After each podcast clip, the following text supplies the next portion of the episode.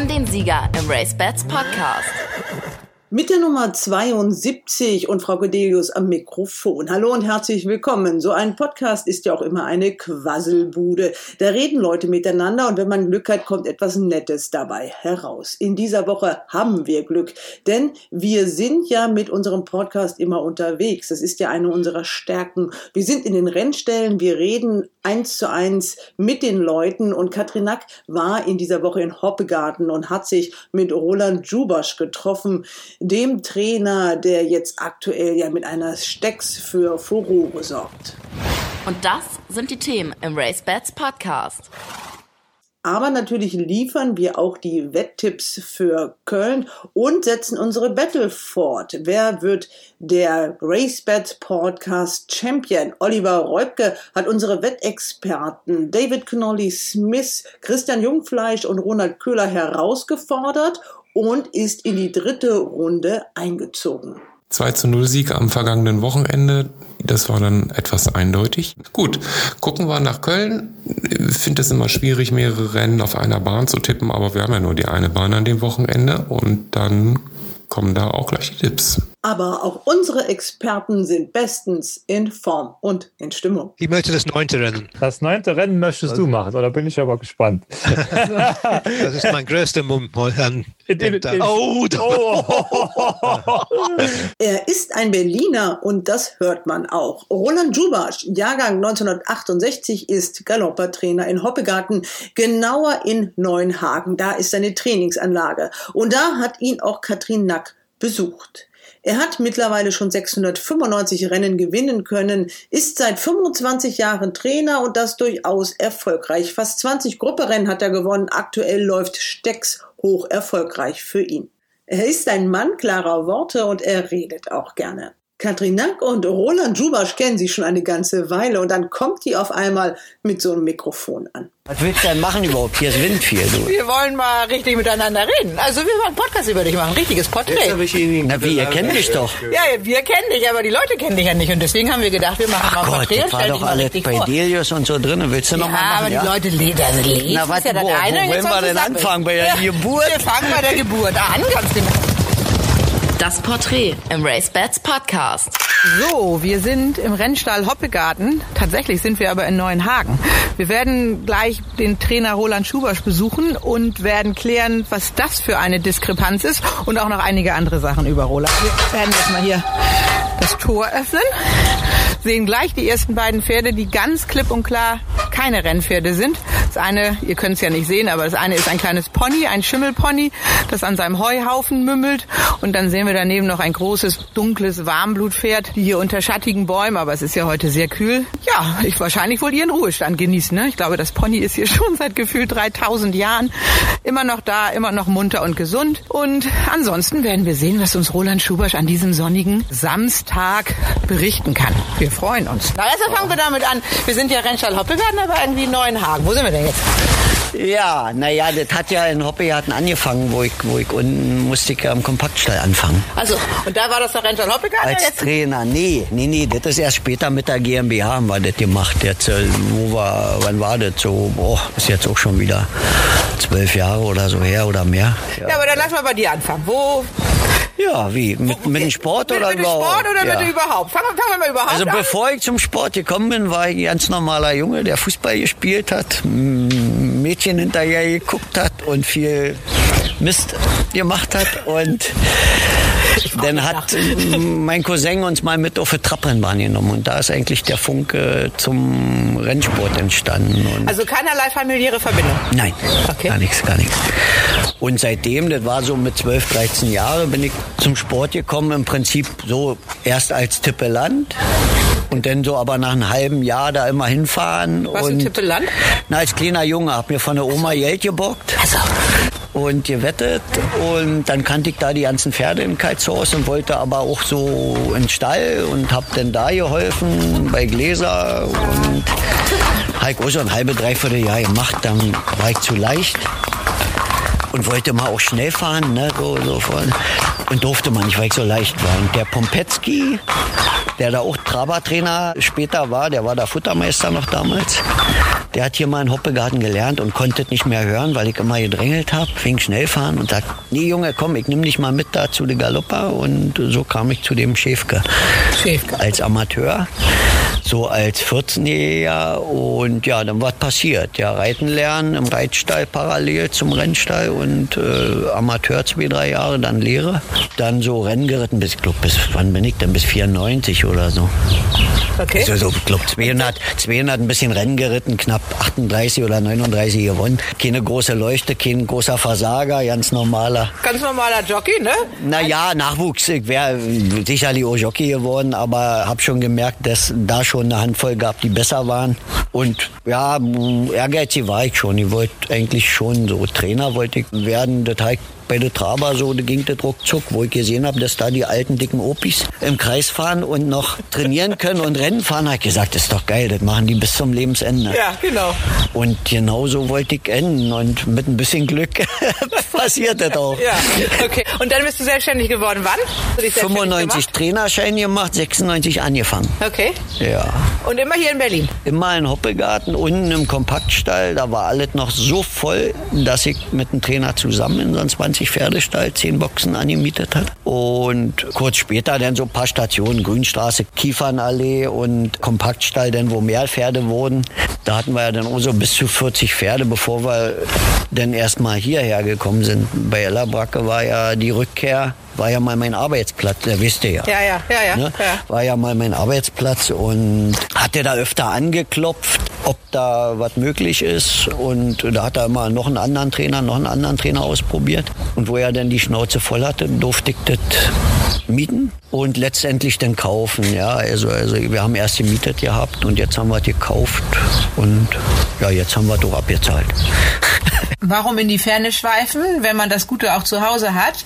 Ich sitze hier mit Jimmy, Jimmy Clark, der ja natürlich ein langjähriger Weggefährte, vielleicht auch Freund und auch Besitzer bei Roland Schubasch ist. Und äh, dann frage ich den doch mal, wie sein Werdegang zusammen mit Roland ist, wie er Roland über die Jahre beobachtet hat und was er von Roland als Trainer hält. Ja, Roland ist definitiv ein guter Freund von mir. Wir kennen uns schon fast 30 Jahre, würde ich sagen, 25, 30 Jahre. Er war Lehrling oder Amateur damals bei Thomas Dunkel, hat er geritten. Ich, und meine allererste Pferd war im Training bei Thomas Dunkel, im gleichen Stall. Äh, Lutz Peritz war Stalljockey und äh, Roland war damals ein ganz aufstrebender Junge sozusagen. Äh, Man wusste ganz genau, dass er irgendwie Trainer wollte und Jockey war nicht sein richtiger Ding. Er war mehr orientiert auf Trainer. Wir haben einen kleinen Syndikat da gehabt mit Gunther Barth und Adi Höttger und sein Bruder Dimo und solche Leute, ne? Und da, da abends sind wir im Logierhaus äh, nach dem Rennen zusammengesessen, gegessen und getrunken und da haben wir richtig Spaß zusammen gehabt. Und Roland als Trainer, wie beobachtest du den? Roland ist richtig gut, weil ähm, Roland kann viel reden, ne? Und das ist immer gut, finde ich, für einen Trainer, weil viele Trainers, die sagen nicht so viel, die sagen immer, oh, Pferd ist gut drauf, oh, geht's gut, alles klar, alles wunderbar. Aber Roland erzählt mal, was richtig los ist und warum und wo er hin will oder wo er nicht hin will. Und das finde ich richtig beeindruckend von ihm. Und wie schätzt du ihn als Trainer heutzutage ein?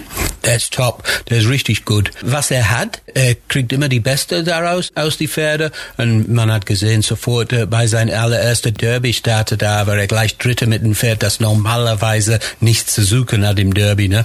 Ich kann nicht mehr erinnern, wie es heißt, das Pferd, aber vor, vor drei Jahren oder so war das. Es war Dritte mit irgendwie 700 für 10. Und das fand ich äh, ein richtig, richtig super äh, Ergebnis für Roland. Und hat er nochmal drauf einer, das schön platziert war. Der, der weiß, was er tut, der Roland. Es war ein harter Weg, muss man schon sagen. Und äh, ich hatte eigentlich so 2000, 2002, da ging es dann vorwärts. Ja. Ja. Also, also fünf Jahre Anlauf schon so gebraucht. Man, ich glaube, man merkt dann auch, dass man aus einem guten Pferd, ein langfristig gutes Pferd, das ist schon solide Arbeit und aus einem kleinen Pferd ein erfolgreiches Rennpferd machen kann, da muss man einfach unterscheiden. Also Ja. so, ja. Und das ist halt das Schwierige. Das geht in ganz großen Stellen nicht und in meiner Größenordnung, die wir hatten, so, sag mal damals, bevor ich wirklich dann immer So 60 Pferde hatte, hatten wir ja so 30, 40 und haben auch über 40 Rennen gewonnen oder so, ja. Und dann, äh, glaub, Champion-Jahr hatten wir auch, ja, Anfang 60, also so 60 Pferde eigentlich, ja. Und, und hatten 60 Rennen gewonnen. Das ist halt zu merken, dass äh, jetzt bei diesem Schrumpfen des Sports nochmal mit der Anzahl der Rennen wird es natürlich immer schwerer, äh, Besitzer zufriedenzustellen und, und die Rennpreise, ja, was soll man dazu sagen? Man kann gar nicht Rennpreise dazu sagen, weil eigentlich kann man die auf dem Konto da gleich drauflassen. Das sind ja fast die Verwaltungskosten, die man kriegt. Ja. Lass noch mal kurz über dich. Hast, gibt es bestimmte Pferde, an denen du deinen Aufstieg festmachen würdest? Das würde mich Ja, na war schon so. Der Knackpunkt war dann sicherlich, haben wir vor Antara Listenrennen gewonnen. Ich glaube, Vancouver hatte in Baden Listenrennen gewonnen als dreijährige Gontard-Rennen und dann ging's äh, eigentlich zack, zack. Dann kam so eine Antara und Vanjura. Das war natürlich dann der absolute ja, Blickfang für einen Trainer. Ja. Also, also so, wo du sagst, ja, so ein Pferd hast du selten als Trainer. War schon irre und war verrückt, weil wir die auch überhaupt nicht anders trainiert hatten. Und die hat niemals einen Tierarzt gesehen, also wirklich niemals. Die haben wir nie Blut auf, abgenommen und die wäre hier, wenn die in der Maschine getrabt ist oder so, überhaupt nicht aufgefallen. War eine tolle Statur so, aber war so irgendwie beidseitiges Vertrauen. Also wir wussten, dass wir was Gutes haben, aber ich habe die vor dem ersten Start, wir haben die nicht einmal irgendwie vom Pferd weggearbeitet oder so, ja, nur einfach mitgenommen und gesagt, okay, das reicht. Ja.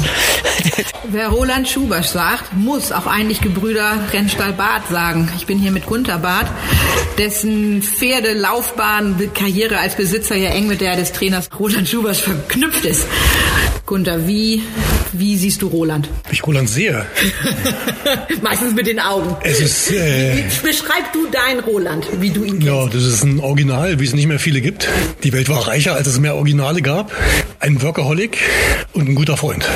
Ihr habt schöne Erfolge schon zusammen gefeiert, auch mit deinem Bruder. Ja. Heißt Rennstall Bad, Matthias Bad. Was steht da heraus? Naja, kann jetzt nicht für Matthias sprechen, aber er würde bestimmt Vanjura sagen, ganz klar. Äh, da waren aber viele andere mit dabei, viele Pferde, die aus seiner Zucht waren, die Roland Schubasch auch vor, vorbereitet hat, wo die guten Auktionsrennen gelaufen sind. Aber Vanjura war schon eine Krönung.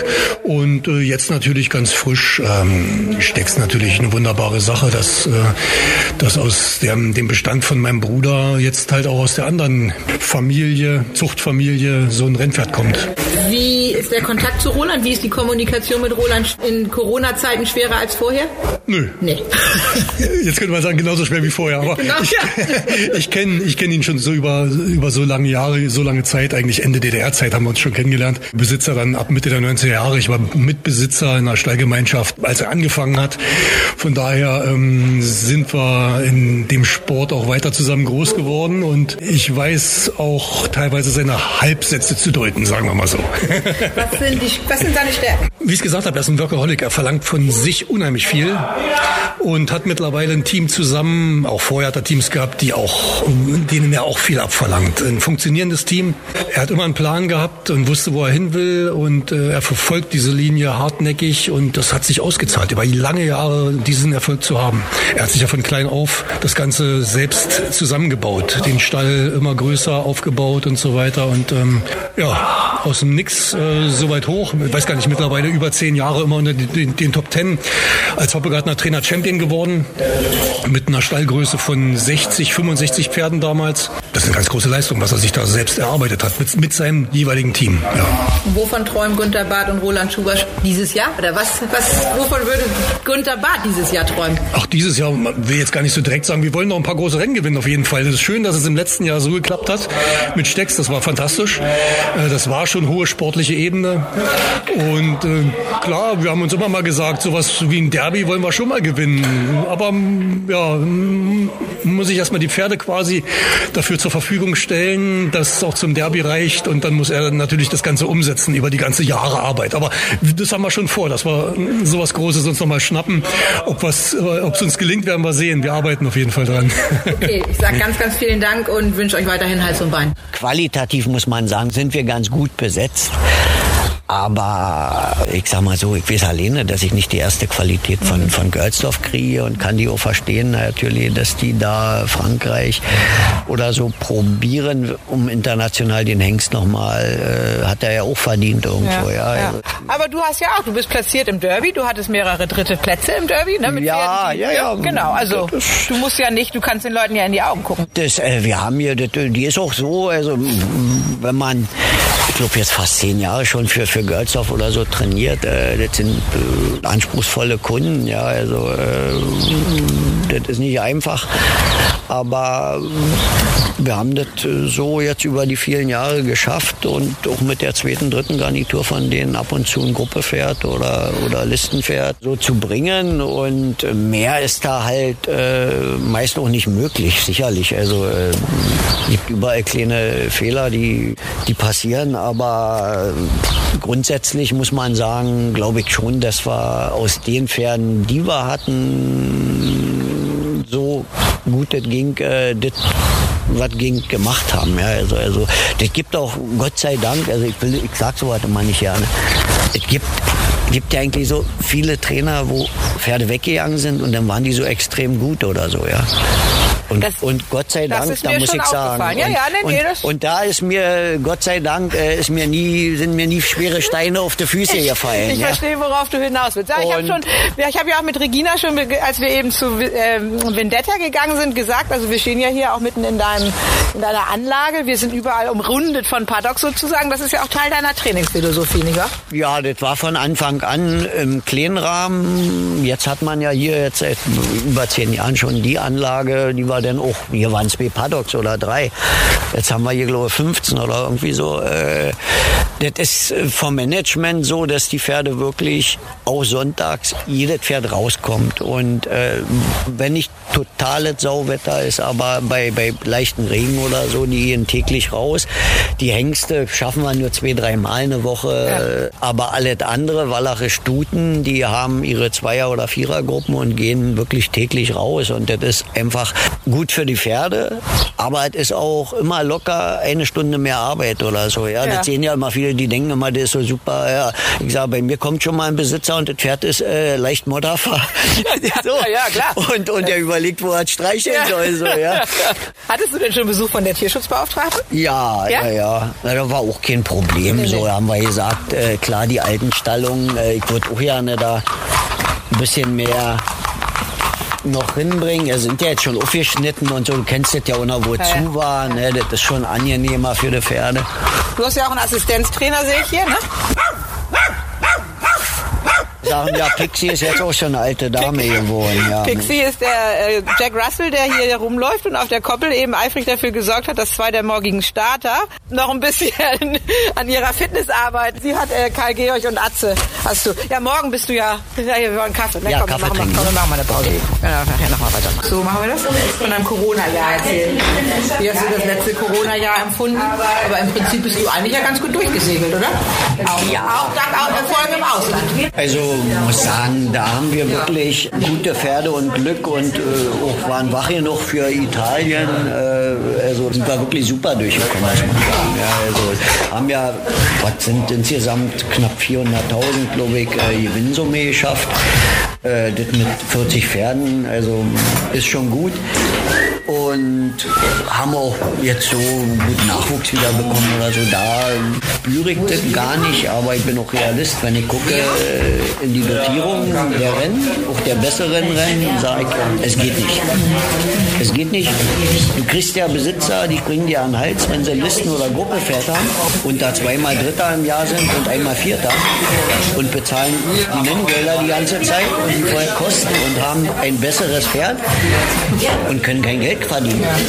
Und dass die dann entweder verkaufen für gutes Geld oder, oder nach Frankreich abwandern, äh, das geht ja nun schon Jahrzehnte, ja, also, also wo man sagen muss, wir haben EU, wir bezahlen viel ein und kein Schwein greift da an, dass diese Branche kann ja das an Zahlen belegen, auch die Abwanderung nach Frankreich und so weiter und so fort. Und wir sind dann noch Kultur. Dafür gibt es Riesengelder. Da wird nie angegriffen. Warum? Weil unsere Verwaltung, die kriegen ja alle pünktlich Geld. Bis zum bitteren Ende. Die kriegen, bis der letzte Tropfen rausgesaugt ist, kriegen die ihr Geld.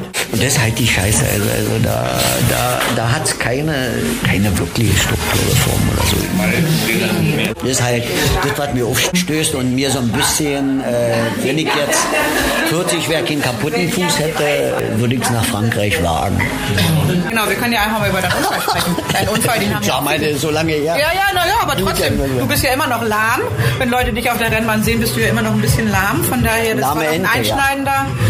Das war doch schon einschneidend für dich, oder nicht? Also das hat doch dein Trainerleben verschlechtert, sozusagen. Nein, nicht verschlechtert, aber erschwert. Ja, Erschwert. klar, Mensch ist, glaube ich, für jeden Menschen so, Ja. ne? wenn, er, wenn er von Was ist dir passiert? Na, Trümmerbruch, Sprunggelenk, äh, alle, wie sagt man, alle schief gegangen, was so schief gehen kann denn im Heilungsprozess. Keimrennen gekommen, Ärzte nicht reagiert, das Material raus muss. Also als Pferd hätten, Und Sprunggelenk als Pferd hätten wir dich sowieso eingeschläfert. Brrr, gibt ja auch so eine Rentnerkoppel, da wäre ich jetzt wohl. Die Gölsdorfer Rentnerkoppel oder so. Okay. Also inzwischen reitest du ja wieder, aber eine ganze Zeit lang konntest Ja, du beim Reiten geht das ganz gut, muss ich sagen. Äh, bei, bei, bei Laufen ist äh, geringe, wie sagt man, Radius, ja. Also leider, ja. Aber inzwischen reitest du ja wieder mit, aber das ist ja auch einer der Gründe gewesen, warum man dich in den Jahren nicht mehr so regelmäßig auf den Rennbahnen gesehen hat, oder? Ja, ich habe relativ extrem Schmerzen, wenn der Tag zu lang ist und ich zu viel auf den Füßen sein muss. Ja, ja, ja, genau. Und dann bin ich hier zwei, drei Tage zu Hause, fast auf die Hände am Laufen. Äh, So dass Tomek ja da eine sehr gute Vertretung äh, über die Jahre gemacht hat und, und äh, auch macht weiter. Und sowieso eigentlich lieber der Vorbereiter zu Hause bin. Also klar, manche Sachen würde ich schon ganz gerne live sehen, aber man muss schon deutlich sagen, die, die wichtige Arbeit wird ja hier gemacht vor den Starts und am Renntag kann man nur eine kurze Order und einen Sattel rauflegen und äh, dann läuft die Sache, ja. Die eigentlichen Also- Order werden ja eh schon vorher gegeben, ne? Die, Na die ja, Führung ist man- nur für einen Besitzer. Zu viel ist ja sowieso immer Blödsinn. Ich sag mal so, ein Jockey, äh, der Pferd kennt und, und einen gewissen Intellekt hat und sich mit dem Rennen auch vorher befasst, dem muss man nur wenig sagen. Und ähm, mit Lehrlingen haben wir im Moment wenig zu tun. Da muss man schon ein bisschen mehr vorarbeiten, aber im Großen und Ganzen müssen Rennen im Rennen geritten werden. Ne? Wir stehen gerade vor deiner Lotttafel. Ich meine, es sind ja ein paar Namen drauf. Du hast morgen am, am morgigen sehr viel laufen. Aber über den wollen wir gar nicht besonders sprechen. Welche Pferde müsste man denn überhaupt für die Saison mal im Auge behalten? Mit welchem Pferd gewinnst du das Derby? Tja, wir haben nur einen, der da genannt ist und mal schauen, der macht uns Spaß im Moment, äh, der ist auf dem richtigen Weg. Ob Das ist wer? Kurt Matthäus. Also, okay, Kurt Matthias. Also, wenn du willst, können Ja. wir da mal hinlaufen. Ja, ja. Du hast, meine ich, einen Neuzugang, wenn ich das richtig gesehen habe. Vive en Liberté. Das ist doch Na, die kam im letzten Ende des Jahres. Ja, ist ja so ein Pferd, was immer wieder so Startmaschinen. Kurt Matthäus. war. Ja. Wir stehen gerade vor Kurt Matthäus. Sagt er uns Hallo? Der Großer Fuchs. oder der guckt hier raus. Genau, wir gucken mal da aus dem Huilani, aus der Kasumi Spangler Zug. Der guckt uns gerade ganz böse an. Willst du Hallo sagen? Kunde, der will mal zu essen, würde ich sagen. Aber ich hab nicht hier. Er ist nicht so beeindruckt von dem Mikrofon. Warte mal, jetzt gibt's einen Abel. Arbeiten wir noch dran. Aber, Kraftvoll zubeißen geht noch. aber ein schicker, großer Fuchs. Jetzt hat er noch mal mit dem Mikro. Ja, hat eine tolle balancierte Galoppade, hat auch Talent. Also so. Und schauen wir mal, Derby ist natürlich. Läuft er morgen? Ja. Ja, okay. Da fängt er an, naja, nun ist ja so, die Zeit bis zum Derby, man denkt ist lang, aber für einen noch nicht gelaufenen ist er relativ kurz. Ne? Und es hat sich ja eigentlich in den letzten Jahren fast äh, in vielen Ländern schon, wie sagt man, durchgesetzt, dass die besten Derby-Starter fast die frischen Pferde waren, die zwei, drei Starts nur hatten mhm. vorher oder so. Ja, mhm. also, also da gibt ja weniger Ausnahmen. Ich meine, letztes Jahr war ja auch die Derby-Sieger da, äh, die 1 zwei waren, äh, die, die sind ja auch. Gut, im Corona-Jahr wahrscheinlich war das eh noch mal schwieriger. Ne? Da hat sich ja im letzten Jahr hat sich ja sicherlich auch einiges. Ja, naja, ne? gut, dann hat sich ja? nach hinten verschoben. Genau. Und im Großen und Ganzen, klar, äh, da, da muss alle glatt laufen jetzt und Pferd muss mitmachen. Wenn nicht, äh, hat da ein paar schöne Optionsrennen auch noch, wo er mitmachen kann. Also von daher gesund bleiben und dann soll er uns. Aber du zeigen. hast, und jo, ja, wen haben wir noch fürs Jahr? Oder wen müssen wir in diesem Jahr noch im Auge behalten? Es muss ja nicht unbedingt im Derby sein, allgemein. Oh hier, das ist ja, wir stehen gerade vor der Box von Druck the King. Ich weiß, der ist auch Na, der, der ist ein sehr spätes Pferd und äh, der läuft hier erstmal ein bisschen Aufbaustart und dann wird er über die Handicap-Route mal schauen, ob er schafft, in die bessere Steherklasse dann rein zu galoppieren. Also so, der hat uns schon gezeigt, dass er ein bisschen laufen kann und, und ja, hier, das ist ein nettes Pferd für Auktionsrennen, vielleicht auch für ein bisschen mehr. Amaron? Ja, der ist zweimal stark Zweiter gewesen als äh, zwei. Einzige Fragezeichen ist, ob er auch auf festem Boden so gut ist wie auf dem durchlässigen Boden, wo er als Zweijähriger lief, ja. Aber ansonsten ist das schon ein Pferd von 80 Kilo und mehr. Wie sieht denn deine Stallstruktur überhaupt aus? Zweijährige, Dreijährige meine ich jetzt? Ich glaube, das ist ganz ausgeglichen. Wir haben, was haben wir denn so? Äh, mal so 12, 13 Zweijährige, dann haben wir jetzt glaube ich 15 oder 16, ich, ich wüsste das jetzt ja nicht. Also eigentlich immer so mm, fast jeder Jahrgang gleich vertreten, außer die Älteren, da, da splittet sich dann ein bisschen, ja, aber aber meistens so 12 bis 15 zwei Ehe, drei Ehe und dann nochmal ältere, ja. Bist du denn, ähm, das wollte ich gerade mal fragen, ich meine, siehst du dich durch die Lage hier in Hoppegarten eigentlich in einem Nachteil? Also weil eben eine Reise nach Frankreich für dich nicht mal ebenso möglich ist? Na, das ist, das ist, das sehe ich nicht so, das ist leider so, ja. ja. Also, äh, im Prinzip müsste man hier, sei ganz klar, einen regionalen Bonus kriegen, ob als Besitzer oder Trainer, wie auch immer, dass man dem Standort weiter treu bleibt. Ja, weil so krass wie es ist, wir dürfen nicht in die kleinen Rennen nach Polen fahren, die mittlerweile genauso dotiert sind wie hier. Ja, und die kommen aber zu uns in die Handicaps problemlos rein und in die, also wir können überall laufen. Und dann sage ich, wieso, warum? Ähm, ja, also da ist hier schon, das ist halt der Plus ist die Anlage, die Trainingsanlage, die Weitläufigkeit, äh, die wenigen Pferde, die einen hier in eine Quere kommen beim Training und, und die private Anlage, die wir ja, hier haben. Ja, ja, muss man schon sagen. Also, also da, davon profitieren die Pferde und ich sage, du hast von einer guten Lage, guten Standort nichts, wenn du kein, A, keinen guten Trainer, B, B keine guten Voraussetzungen hast. Ja, also und natürlich nervt mich das total. Also mit den jungen Pferden, also ich sag dir ganz ehrlich, ob zwei oder drei, das hat er jetzt schon öfter in der Sportwelt gestanden und das ist wirklich Wahrheit. Die werden tot trainiert und du kannst sie nicht rausbringen, wenn du nicht 80 Kilo oder mehr auf der Latte hast, weil dich der Besitzer nach dem ersten Start schon stark enttäuscht anguckt, nach dem zweiten Start sich Gedanken macht und nach dem dritten Start sagt, nee, eigentlich so ein Pferd wollte ich nicht. Diese Pferde, was ich jetzt im Stall habe, ich habe nicht einen so einen guten Dreijährigen gehabt, wo ich angefangen habe, wie mein schlechtesten jetzt. Und mhm. damals mit denen konnte ich vorm Derby Rennen gewinnen, mhm. mit den Dreijährigen. Das geht heute nicht mehr. Und genauso ist es auch mit die Handicapper jetzt. 44er Marke hört sich ja böse an, aber in Frankreich geht es viel weiter runter und nicht ohne Grund. Und ich habe als Trainer auch mit diesen schlechten Pferden damals, so eine Landora oder so, die hat mit 36er Marke ein Rennen mit Lutz Püritz gewonnen. Ja. Die wäre hier in diesem System.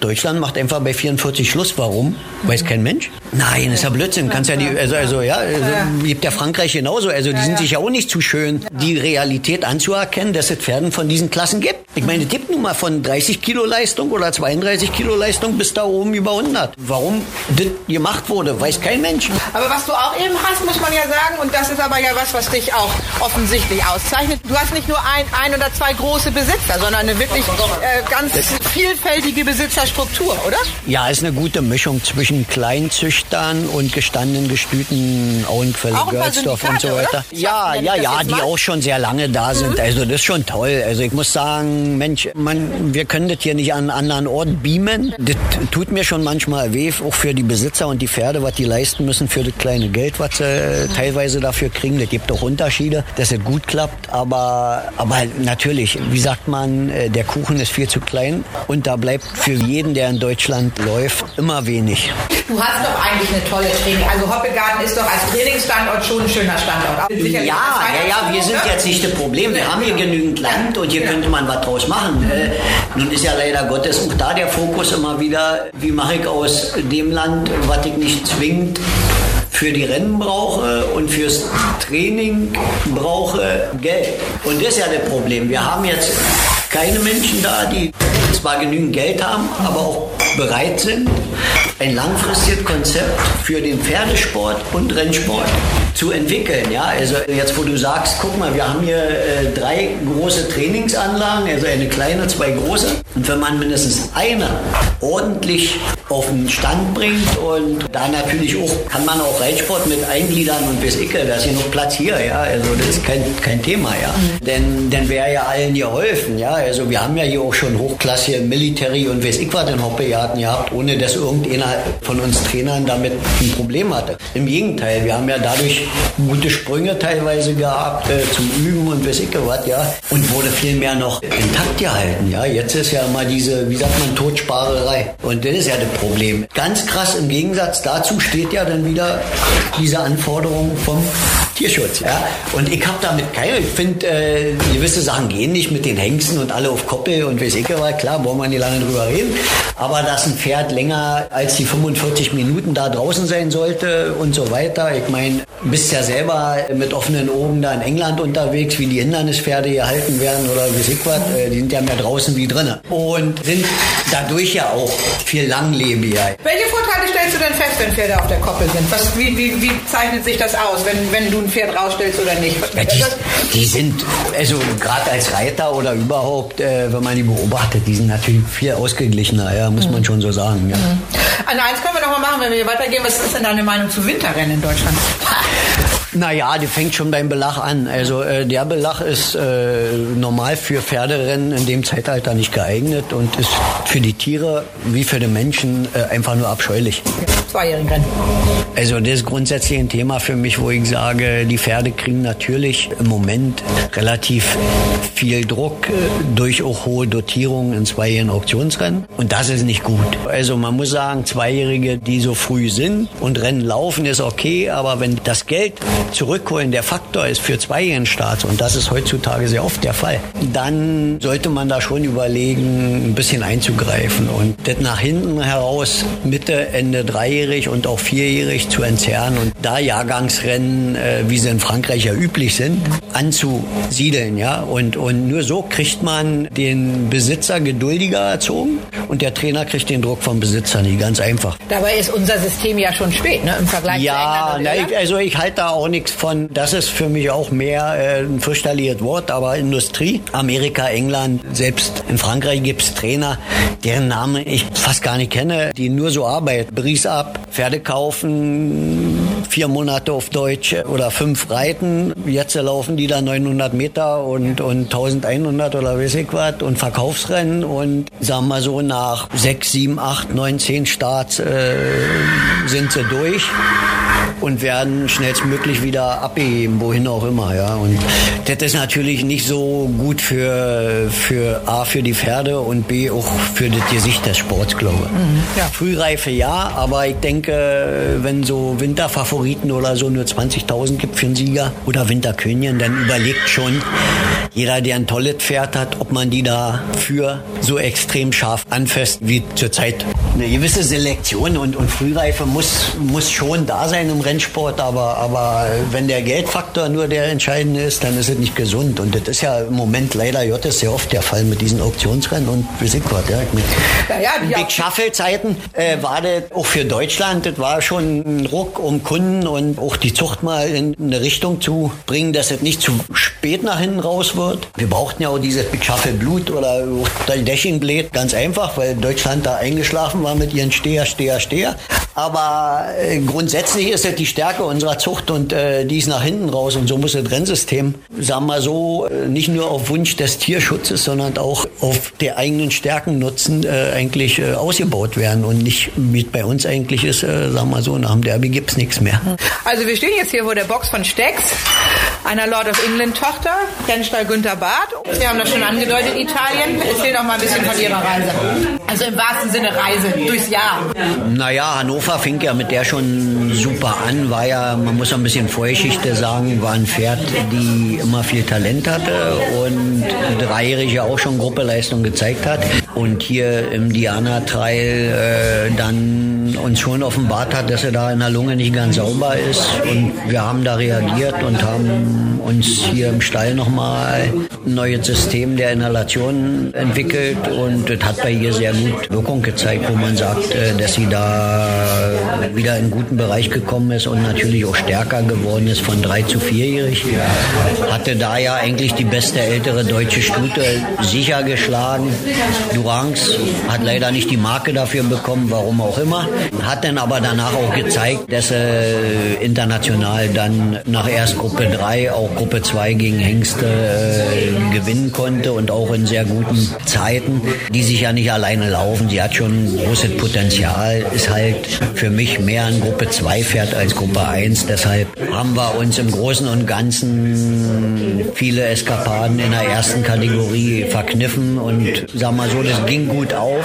Sie hat A, gutes Geld verdient und, und B, äh, gezeigt, dass sie wirklich eine Spitzenstute auf 2000 bis 2200 Meter ist. Ist das Geld dann eigentlich angekommen aus Italien? Großteil ja, ich glaube alles noch nicht, aber ja. Ja. Und dies Jahr, sie ist im Rennstall, nach wie vor? Naja, er hat ja genügend Züchter, Nachwuchs im Moment so, also der Stuten. Und deswegen hat er ja überlegt, Mensch, wenn das vielleicht dieses Jahr nochmal geht mit der Route, so circa ähm, war es lukrativ. Sie hatte jetzt kein Dilemma, kam gut aus dem Jahr raus. Ja. Und, ich als Trainer sagt da nicht, nee, ich hab, das hat Gunther entschieden. Ah ja, okay, also sie ist aber noch mal bei dir. Ja. Sie ist jetzt fünf, ja. ne? Ja, ja, ja, ich muss selber mal Ja, überlegen. ja, ja, genau. Ja, super. Sie wird jetzt in eine der neueren Errungenschaften des Stalls geführt. Ich folge mal unauffällig. Ich hoffe, dass ich von hinten nichts abbekomme. Nämlich in eine Inhalationsbox. Ich, äh, ihr hört, es geht durch den Stall. Jetzt haben wir hier ein bisschen Traffic. Von vorne kommt ein Schimmel. So, und die, die Inhalationsbox ist eine hermetisch abgeriegelte eigene Box, in der die Stute jetzt, Roland wird es uns gleich erklären, welchen Dämpfen ausgesetzt ist. Ich, Das ist einfach Salzsohle, ja, ganz äh, Salzsohle vernebelt und geht bis in die feinsten Lungenpartie, also mit feinen Teilchen bis tief in der Lunge und äh, besser wie jede Inhalation. Wahnsinn. Ja, also wie gesagt, sie steht jetzt hier drin. Die Box ist ähm, verkleidet und natürlich eben so abgeriegelt, dass die tollen Salzpartikelchen nur ins Pferd gehen und nicht aus der Box heraus. Ja. Na, geht, muss nicht ganz Ja, ja. sein, ja, aber, aber das, Und wie lange bleibt da so ein Pferd jetzt drin? na so 20, 25 Minuten Minimum, ja, bis 30 Minuten. Wahnsinn. So, das ist destilliertes Wasser und das, ach so, alles klar. Okay, und Das dadurch, ist im Prinzip der kleine Inhalator vom Menschen Ja. in groß. ja, mit einer viel größeren Leistung und dann kann man ein, zwei, könnte auch noch ein größeres Gerät kaufen, dann kann man zehn Boxen Ja. machen damit. Ja, Ja. aber ich bin ja keine Klinik, wir wollen das äh, unterstützen für die Pferde machen, weil ein Rennpferd braucht halt eine intakte Lunge, sonst braucht man nicht anfangen. ja. Ja, Wahnsinn. Und für wie viele Pferde nutzt du das? Na, in der Saison jetzt, wenn losgeht, äh, das ist schon also 20, 25 Pferde pro Tag locker, ja. Das geht ja, deswegen haben wir so zwei Boxen nebeneinander und du brauchst jetzt keinen dastehen haben. Die stehen eine halbe Stunde drinnen und wenn sie zehn Minuten länger stehen, werden sie nicht krank. Ja. Weil das geht ja aus, nach, nachts, du wird einstellst, ne? Und, und das ist echt eine, eine super Sache, ja. Also, weil, weil du hast ja nur Ärger gehabt mit diesen Inhalatoren, mit den Masken. Erstmal die Ersatzteile schweineteuer gewesen. Dann die Arbeitszeit und kommt fast nichts an, ja. Also, weil so, wenn du das so dicht gemacht hast, wie es sein musste, dann sind die Pferde schon halb irre geworden. Dann funktioniert die, das Zeug laufen nicht. Und das Ding hier, das, das, das ist ein Jahr bei mir durchgelaufen und das hat wirklich zu tun gehabt. Und wenn du das zweimal eine Woche ordentlich sauber machst und alles, also ist Wahnsinn. Toll. Ich bin mit Wladimir Panov, der auch ab und zu mal für Roland Schubasch in den Sattel steigt. Wie, wie ist er als Trainer, um für ihn zu reiten? Ja, ziemlich entspannt und die Pferde sind immer fit. Ein von besten Trainern in Osten. Pferde gut vorbereitet, keine schwierigen Order. Und hinterher, kann man hinterher noch mit ihm reden oder ist... Nee, nee, ganz korrekt und direkt ist er. Ja. Ich bin mit Rainer Kalmus hier, einem langjährigen Wehrgefährten von äh, Roland Schubasch. Er stellt sich erstmal vor. Ja, ich bin Rainer Kalmus, habe 99 meine Karriere als Jockey beendet. Da war bereit 44 und die Rennbahn lässt mich ja nicht los, also arbeitet man jetzt noch nebenbei ein bisschen hier. Ja, mit Roland Schubasch habe ich bei Thomas Dunkel im Stall gearbeitet für den Besitzer für den Stall Ellerbracke, also sprich Auenquelle. Roland war eigentlich schon immer einer, der die, die ganze Sache so von hinten beobachtet hat. So. Ihm war es ja nicht so vergönnt, eine Karriere als Jockey zu haben. Ich glaube, er hat sich schon immer so konzentriert, Trainer zu werden oder so. Ist er dann auch in die alten Bundesländer gegangen und hat bei verschiedenen Trainern Erfahrung gesammelt, was auch sehr wichtig ist, wenn man jetzt keine große Karriere als Jockey hatte oder was. Ne? Ja, das war eigentlich abzusehen, dass er die Arbeit als Trainer beginnt, dass er so erfolgreich ist, wie ich glaube, hätten wir nicht gedacht. Was zeichnet ihn denn aus? Was zeichnet ihn aus?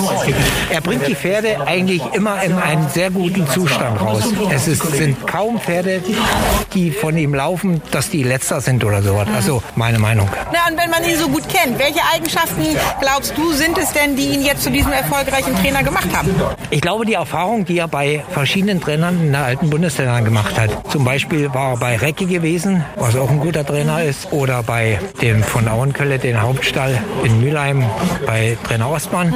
Die Erfahrung hat er dort auch noch machen können. Ich denke, da hat er seinen Grundstein gelegt. Vielen, vielen Dank für die Worte und dann ne, weiterhin alles Gute. Maxim, wie ist es für Roland zu reiten?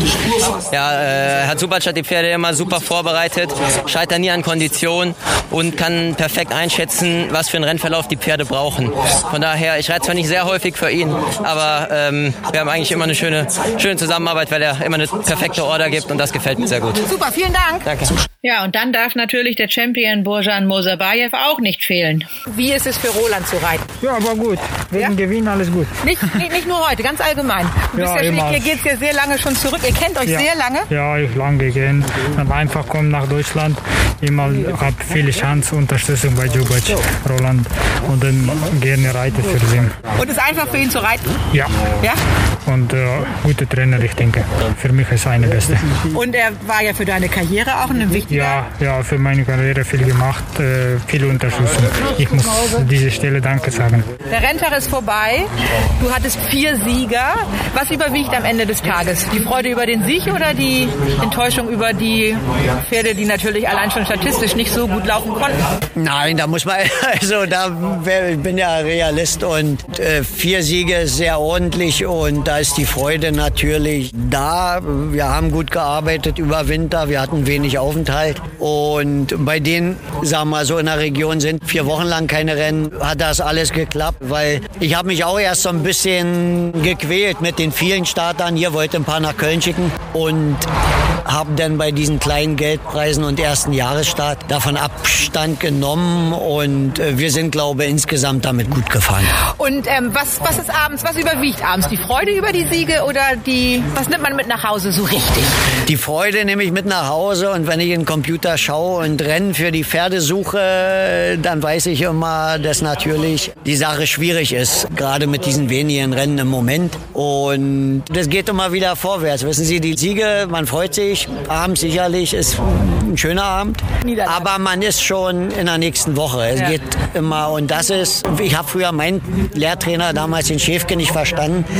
Der war im Derby 1, 2, 4 und wir waren nächsten Tag alle noch vom Feiern down und lustig und der kam den Stall hochgelaufen. Alles scheiße, alles scheiße, alles scheiße.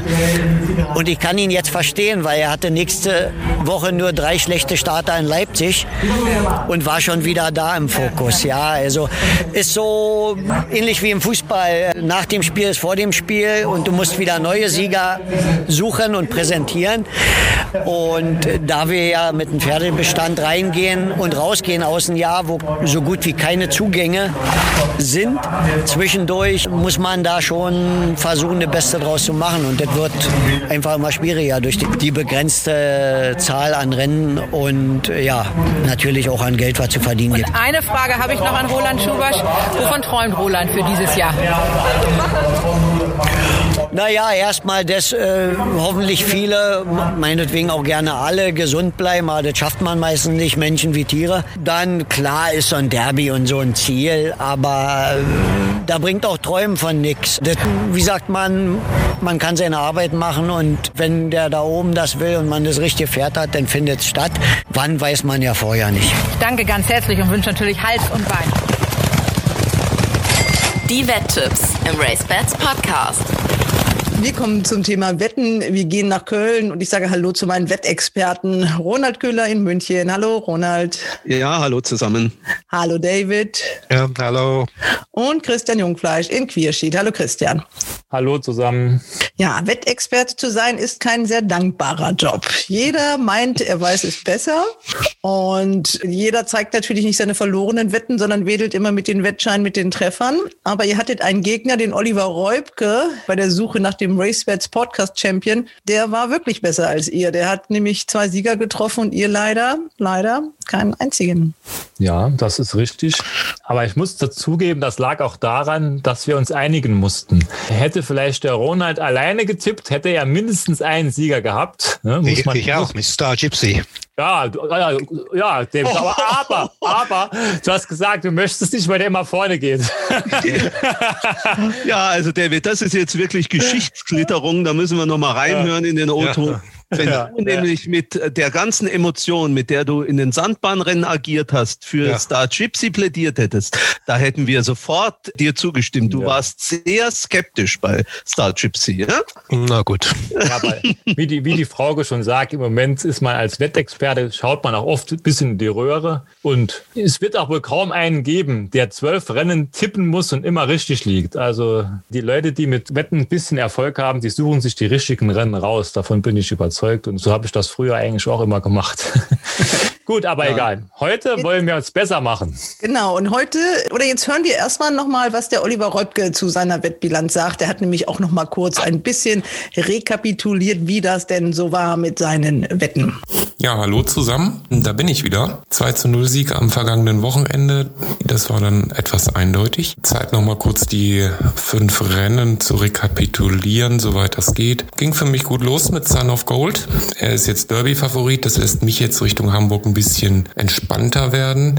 Manganelli, euer Tipp, der hat mir irgendwie am Start schon nicht gefallen. Irgendwie, zumindest was man am Bildschirm erkennen konnte, war auch ein bisschen wenig Pferd. Muss man gucken, was da noch kommt am Ende des Tages. Das Viererwettenrennen in Mülheim, ja, da hatte ich ja im Vorfeld schon gesagt, das dürfte eigentlich gar keiner gewinnen. Majestic Ace hat dann gewonnen am Ende des Tages, aber euer Tipp Nanino Chardonnay fand ich bockstark. Also für ein Jahresdebüt, also ist, besser konnte er schon fast gar nicht laufen auf diesem Boden auch. Dann gucken wir nochmal nach Düsseldorf. Das war natürlich ähm, hm, wie soll man es nennen? Pech. Let's see the snow. Aber es hat uns nun alle betroffen und das kann ja auch immer mal passieren. Die Siegerin Elegie, ja, die ist von vorne dann natürlich wegmarschiert. Das sah natürlich schon, schon sehr beeindruckend aus. Dann kommen wir zum Star Gypsy Rennen.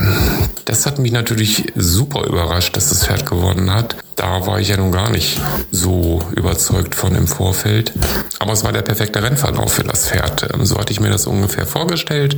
Gut abspringen, vorneweg und dann nach Hause. Dann haben wir dann zum Schluss noch das Grupperennen gehabt äh, mit Savaro als Sieger. Der hat mit Sicherheit von seiner Kondition irgendwie gelebt. Also ich, äh, für mich ist es kein Gruppepferd äh, aufs Jahr gesehen, aber er hat das Rennen jetzt nun mal gewonnen. Es war mir jetzt aber auch so ein bisschen ein Rätsel, wie man Padron so auf Speed reiten konnte. Kam ja zum Schluss noch gut auf, aber das hat natürlich alles nicht mehr gereicht. Schwesterherz ist gut gelaufen. Gut, gucken wir nach Köln. Ich finde es immer schwierig, mehrere Rennen auf einer Bahn Bahn zu tippen, aber wir haben ja nur die eine Bahn an dem Wochenende und dann kommen da auch gleich die Tipps.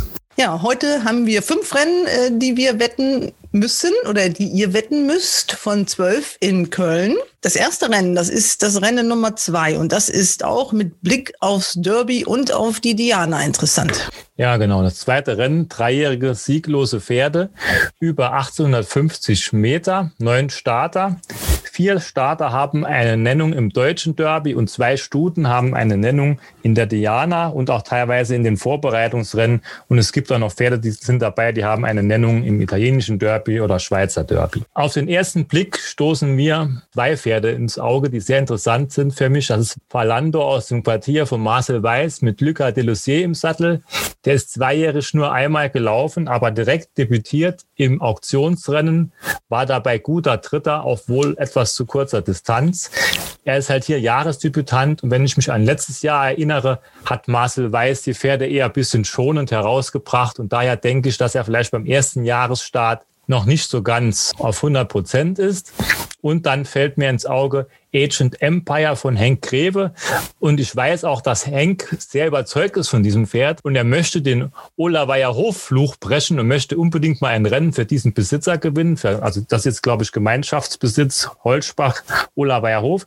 Dieses Pferd ist genannt fürs italienische Derby, fürs Schweizer Derby und fürs deutsche Derby. Und das italienische Derby, muss man dazu sagen, ist schon am 30. Also wenn man da starten möchte, dann müssen die Pferde schon langsam aus dem Quark kommen. Also diese zwei Pferde finde ich sehr interessant.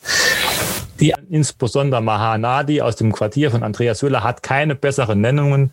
Und bei ihm habe ich dieses Jahr extrem das Gefühl, dass die Pferde beim ersten Start noch ein bisschen hinterherlaufen. Oder nicht hinterherlaufen, hinter, hinterherhängen, sage ich mal so. Und Normfliegerin hat zwar eine Diana-Nennung, ist aber Debütantin. Und hier als Stute gegen die Hengste, denke ich, ist noch schwierig.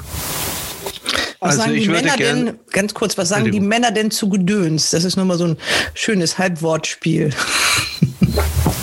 Gedöns.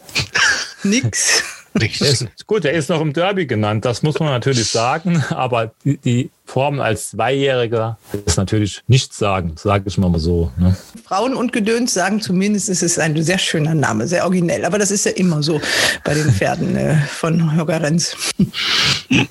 Mir ist noch die Stute aufgefallen, die Nummer 8, Rock My Life aus dem Stall von Chippy Cavallo mit Robin Hedens.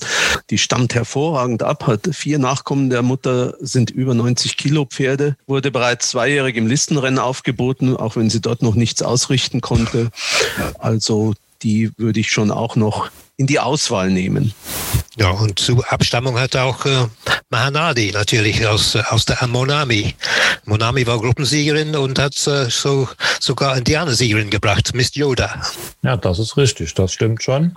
Aber er hat halt keine Gruppennennungen, muss man dazu nee. sagen. Und ich war letzte Woche, bin ich ganz ehrlich, von dem Wöhler-Starter, auch wenn der am Start ein bisschen hinterhergehangen hat, schon ein bisschen enttäuscht. Ne? Der, ja, den wir da gewettet haben, habe ich schon ein bisschen mehr erwartet, mehr erwartet, ganz ehrlich sagen, auch wenn der Start verpasst war.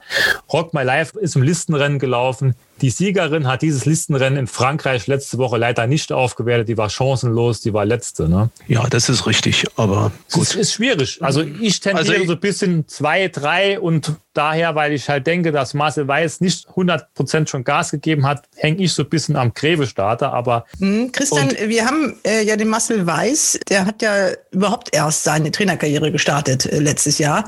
Im Zeichen von Corona, als ja noch ganz große Unsicherheit herrschte, wann geht's überhaupt los? Und da hat er uns gesagt, deswegen hätte er so verhalten gestartet, weil er nicht die ganze Zeit immer die Pferde hochfahren wollte mhm. und dann wurde es ja doch wieder zurückgerufen. Deswegen weiß ich nicht, ob das dann in diesem Jahr auch so ist. Also das mhm. äh, war im letzten Jahr eine ganz besondere Situation. Ja, gut, das also, ist schwierig, ja. Ja, mein Nummer in dem Rennen wäre nämlich schon Valando aus dem Stall von äh, Marcel Weiß. Von dem Pferd hat man eine gute Meinung und er hat zweijährig schon einen Start. Also ich glaube schon, dass er gegen einen Lebensdebütanten vielleicht einen kleinen Vorteil haben könnte. Also ich würde eher zu Valando als zu Agent Empire neigen. Aber wir haben ja noch einen dritten in der Runde. Genau, David, du bist jetzt das Zünglein an der Waage. Ja, also mein wäre trotz allem Mahanadi. Du bist ja wieder sehr hilfreich. Also wenn ich von den beiden, äh, unter den beiden wählen müsste, würde ich von Graver, wie heißt die Empire? Ja, ja. Agent Empire, ja, würde ich den nehmen, aber nur ohne sehr große Mumm, muss ich sagen. Ja. Äh, wenn ich jetzt euch den Tipp sage von Oliver Reumke, dann soll ich es euch jetzt sagen, um, damit ihr euch dann entscheiden könnt? Nein, nein, wir wollen uns nein, da nicht nein. beeinflussen lassen. Das okay, Pferd weiß also, ja auch nicht, was wir getippt haben. Das ist jetzt schwierig, ja. Also ich, Agent Empire ist ein Schimmel, die, die liebe ich ja. ja. Aber das ist jetzt kein... Naja, wir haben anderthalb Stimmen für Agent Empire und eine Stimme für Valando. Also, ja. Dann nehmen wir doch Agent Empire. Also die 203 Agent Empire für unsere drei Wettexperten und Oliver Reubke, was hat der getippt? Valando. Hoffentlich Valando. Ja, genau. Köln, zweites Rennen. Da gehe ich mit der Programmnummer 2 Valando. Der hat mir bei seinem Lebensdebüt letztes Jahr gut gefallen und ähm, von dem habe ich auch noch so ein bisschen Hoffnung, was das Derby betrifft. Ich bin aber auch gespannt auf das Lebensdebüt von Normfliegerin, aber mein Tipp Valando. Genau, also wir wollen nicht den gleichen, den gleichen Tipp machen, ne? das bringt doch nichts. Na, ich dachte, wir wollen hauptsächlich den Sieger treffen. Ja, wir wollen ihn schlagen. Das geht aber nur mit Siegern. Ja. ja. Mit Siegern Ja, als letzte gucken. Woche. Also Valando oder Agent Empire, das ist die Frage im zweiten Rennen. Dann habt ihr euch das dritte Rennen gleich ausgesucht, den Preis Ja. von Weidenpesch. Ein Ausgleich 4 über 2200 Meter. Nachdem ich ja vorgeschlagen habe, zwei Ausgleich 4 in dieses Spiel zu nehmen, habe ich mir das natürlich auch angeschaut. Mir drei Pferde rausgesucht. Einmal die Nummer 2, Meadow Sweet, Miki Kadedu. Der kam zuletzt auf Bahn und Distanz noch sehr gut in Schwung und wird hier wohl in einer relativ deutlichen Favoritenstellung sein. Ich glaube, der ist jetzt für den ersten Sieg fällig. Allerdings wird die Quote sehr bescheiden sein. Deswegen habe ich noch Alternativen ausgesucht, die ich euch sozusagen anbietet. Zum einen die Nummer 6 Hypnos, ein England-Import von Laura Giesken, der zuletzt auf Bahn und Distanz zwar deutlich hinter Meadow Sweet war, jetzt aber zwei Kilo Nachlass bekommen hat und der Champion wurde gebucht, Bojan Mosabayev. Und als er beim letzten Start Sechster wurde, hatte er in der Zielgerade zumindest einen kleinen Moment.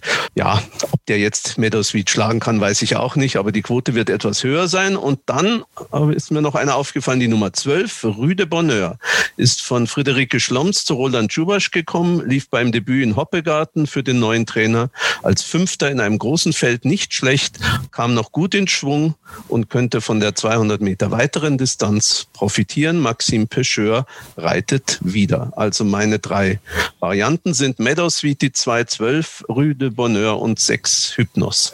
Ja, ich würde auch Wikileaks erwähnen. Ne? Das Höchstgewicht, der war zwar hinter Meadow Sweet das letzte Mal, äh, aber der kam gut auf und ich, ich habe mir gedacht, ich muss dieses Pferd ein bisschen verfolgen. Wikileaks von Sarah Weiss, die hat ein bisschen Form, die Sarah Weiss. Also Meadow Sweet steht ein Kilo besser und war Ja. vor ihm, weil Leon Wolf jetzt nur noch vier Kilo erlaubt ist, Erlaubnis hat. Also, aber trotzdem würde ich den nicht total vernachlässigen. Ja, wir suchen natürlich jetzt nur Sieger. Christian, das äh, kannst du jetzt mal bitte so ein Ja gut, ich habe ich hab nur drei Pferde auf dem Zettel. Das ist die 1, die 2 und die 4, also Wikileaks, Meadow und die Nummer 4, Geek, habe ich noch auf dem Schein, weil die halt bei Henk Greve steht. Die Formen aus Frankreich sind unterirdisch, ne? aber wer sagt halt, das Pferd kann ein bisschen mehr. Also ich gehe eindeutig mit Meadow Sweet, muss ich ganz ehrlich sagen, auch wenn die Quote nicht so besonders ist. Ist das jüngste Pferd mit dem höchsten Gewicht, ist letztes Mal sehr stark aufgekommen beim ersten Saisonstart, war deutlich vor den anderen Gegnern, die hier noch mitlaufen. Also ich kann mir eigentlich jetzt hier, könnte ich mich nur auf Meadow Sweet einigen. Die anderen beiden Herren einverstanden? Ja. Ja.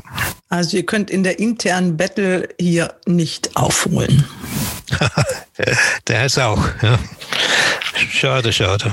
Drittes Rennen Köln, da gehe ich mit der 2 Meadow Sweet. Ähm, nach der letzten Form muss das Pferd jetzt endlich mal gewinnen. Nach der Platzserie, die das Pferd bisher immer gezeigt hat. Gegner ist vielleicht Wikileaks, weiß ich nicht, keine Ahnung. Aber Meadow Sweet war letztes Mal schon vor Wikileaks, von daher also die 2.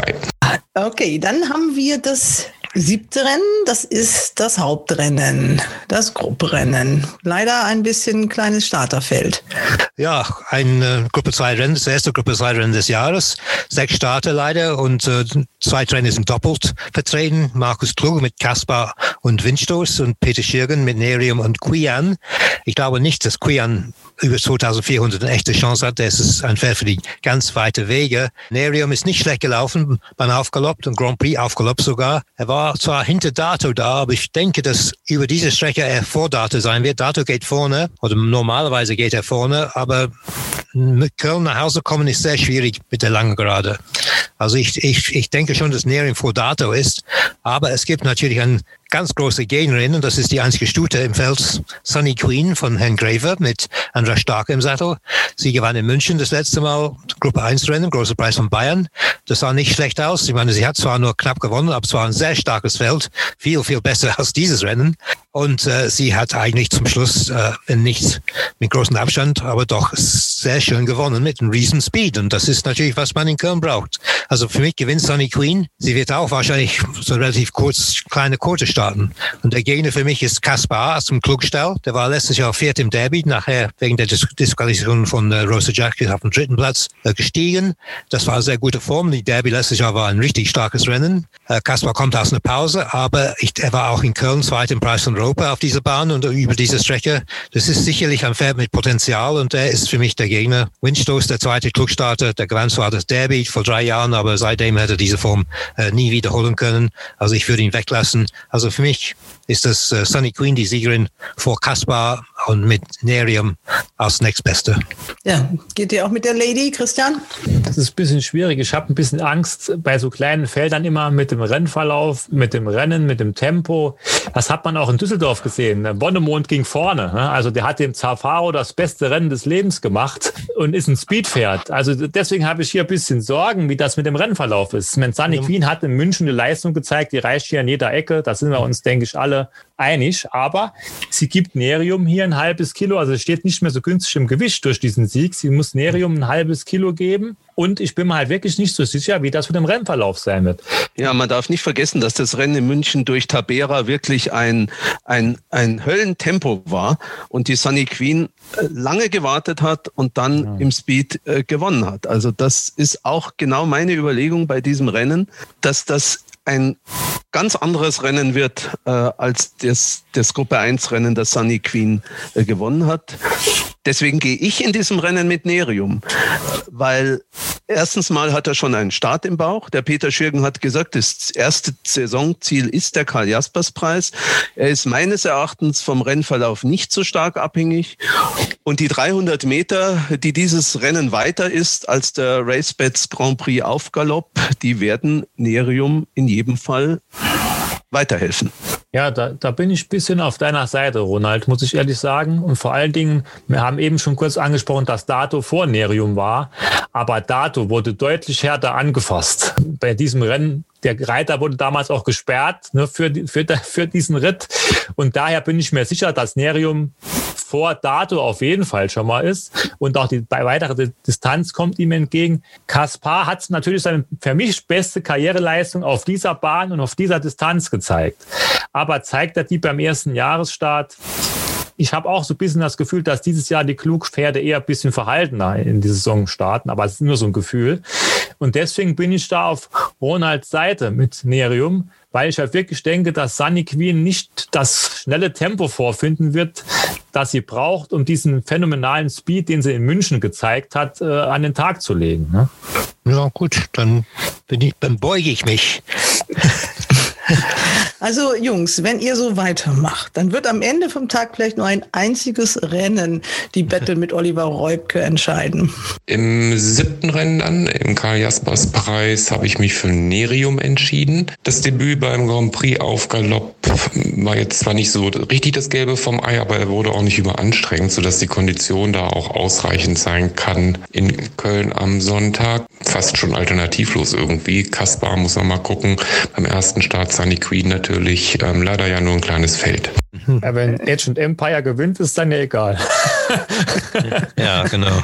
Ja, also dann haben wir das Hauptrennen und wir kommen zu Rennen Nummer 9 mit der Viererwette. David, du wolltest äh, dazu was ja, sagen. Ja, weil äh, ich habe nur das Rennen schnell angeschaut, aber zwei Pferde sind mir sofort ins Auge gesprungen und das war zwei Pferde, die absolute Bahnspezialisten Spezialisten für Köln 1850 Meter. Das ist ein sehr gefährlicher Start in Köln.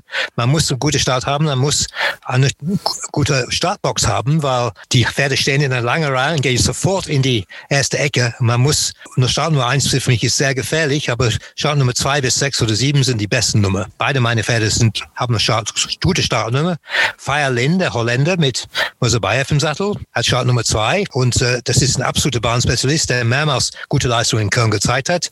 Aber noch besser gefällt mir Power Bullet von Erika Meder mit Martin Seidel im Sattel und wir wissen letztes Jahr und Seidel, das war eine sehr erfolgreiche Mannschaft. Die haben immer zusammen gewonnen und Seidel hat fast nur für Meder gewonnen und Meder hat fast nur mit Seidel gewonnen. Also die beiden passen sehr gut zusammen.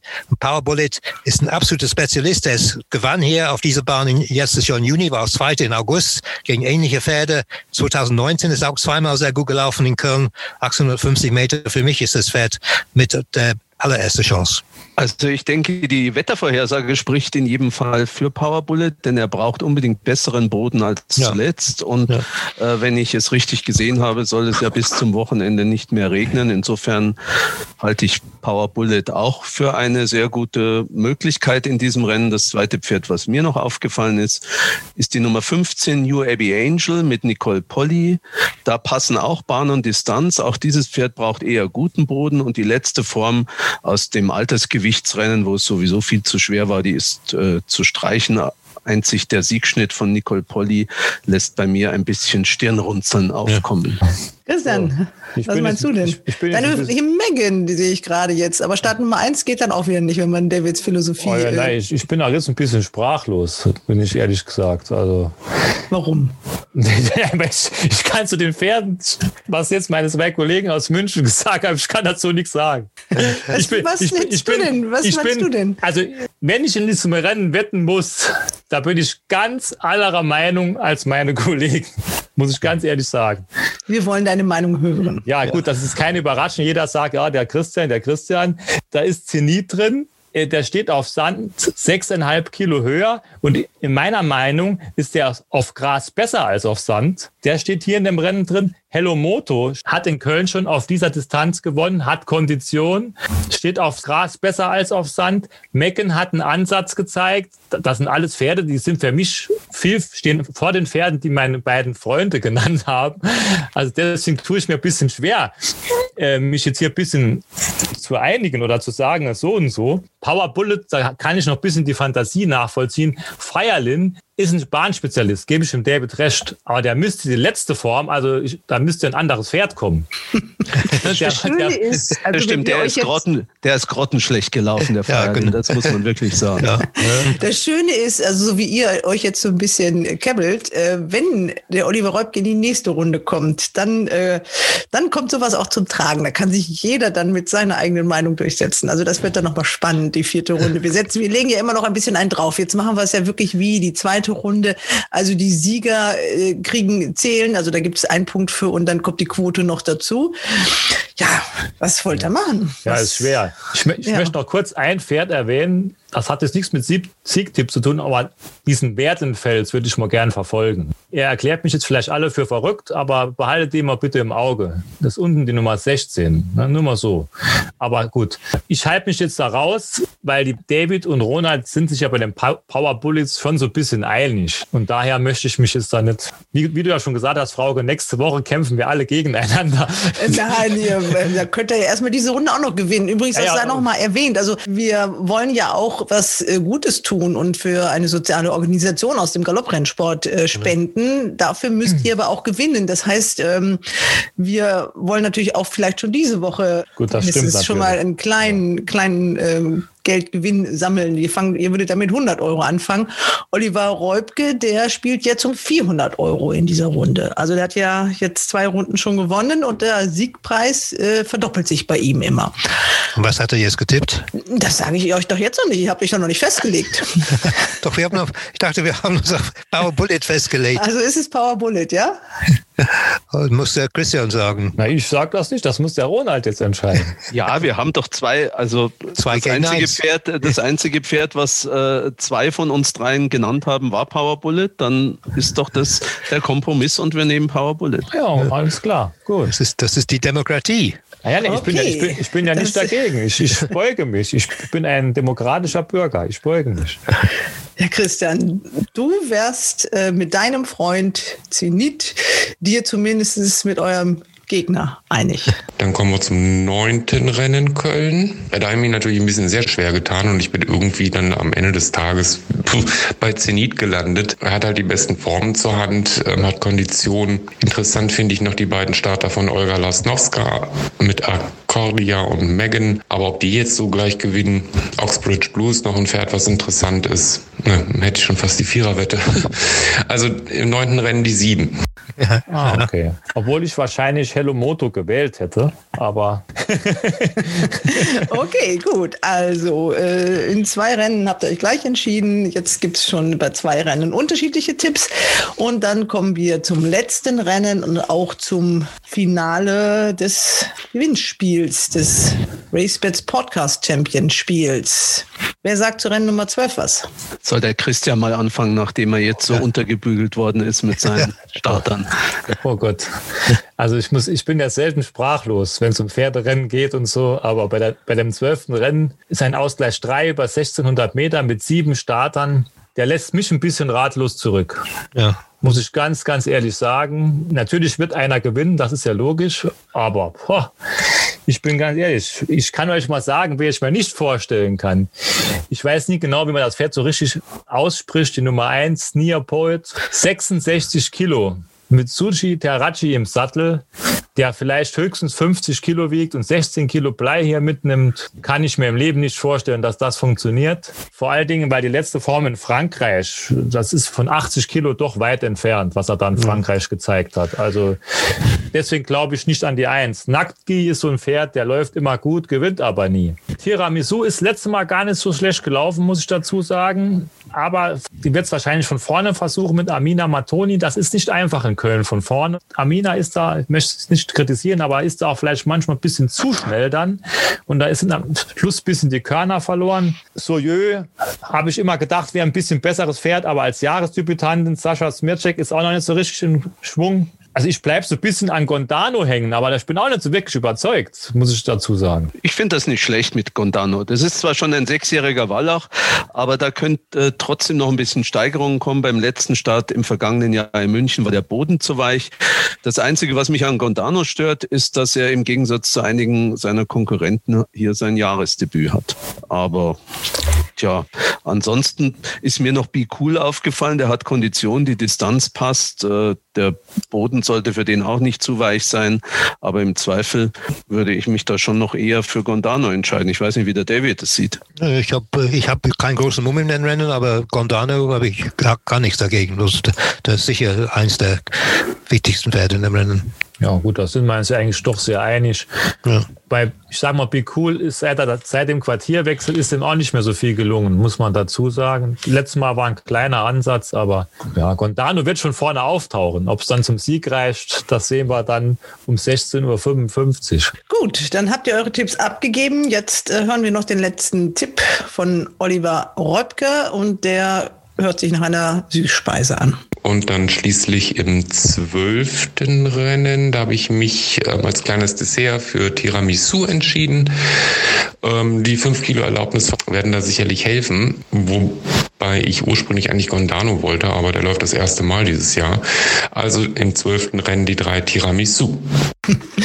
Gut, dann fasse ich das nochmal ganz kurz zusammen. Also im zweiten Rennen, äh, das auch für alle, die sich fürs Derby interessieren, hochinteressant ist, da hat der Herausforderer Oliver Räubke im Spiel um den RaceBets Podcast Champion die Nummer zwei Valando gewählt und ihr die Nummer drei Agent Empire. Im dritten Rennen, da wart ihr euch einig. Ihr seid alle mit Meadow Sweet gegangen. Genauso im siebten Rennen, im Hauptrennen, im Karl Jaspers Preis, da ist die 5 Nerium eure Wahl. Im neunten Rennen habt ihr euch entschieden für die 5 Power Bullet. Christian geht da überhaupt nicht mit, aber er wurde überstimmt, während Oliver Räubke die 7 Zenit gewählt hat. Und im zwölften Rennen ist es die 4 Gondano, für die ihr euch entschieden habt. Und Oliver Räubke hat Tiramisu gewählt. Ja, also zwei Runden hat Oliver Räubke, der Herausforderer, gegen euch schon gewonnen. Jetzt fängt es langsam an spannend zu werden. Es geht ja auch ein bisschen um eure Ehre, ne? Ich wollte gerade sagen, oder das fängt an peinlich zu werden. Aber wie gesagt, mit den Wettexperten, das ist ja immer so eine Sache. Also wenn man sich äh, da in die Öffentlichkeit begibt und das vorher laut sagt, dann, ja, ich habe es ja. eingangs schon gesagt, dann gibt es immer viele, die es besser wissen. Also äh, ja. und es ist auch kein Wunschkonzert. So einfach ist es eben immer nicht. Da hast du recht. Ja. man sieht das ja auf seinem eigenen Wettkonto immer an.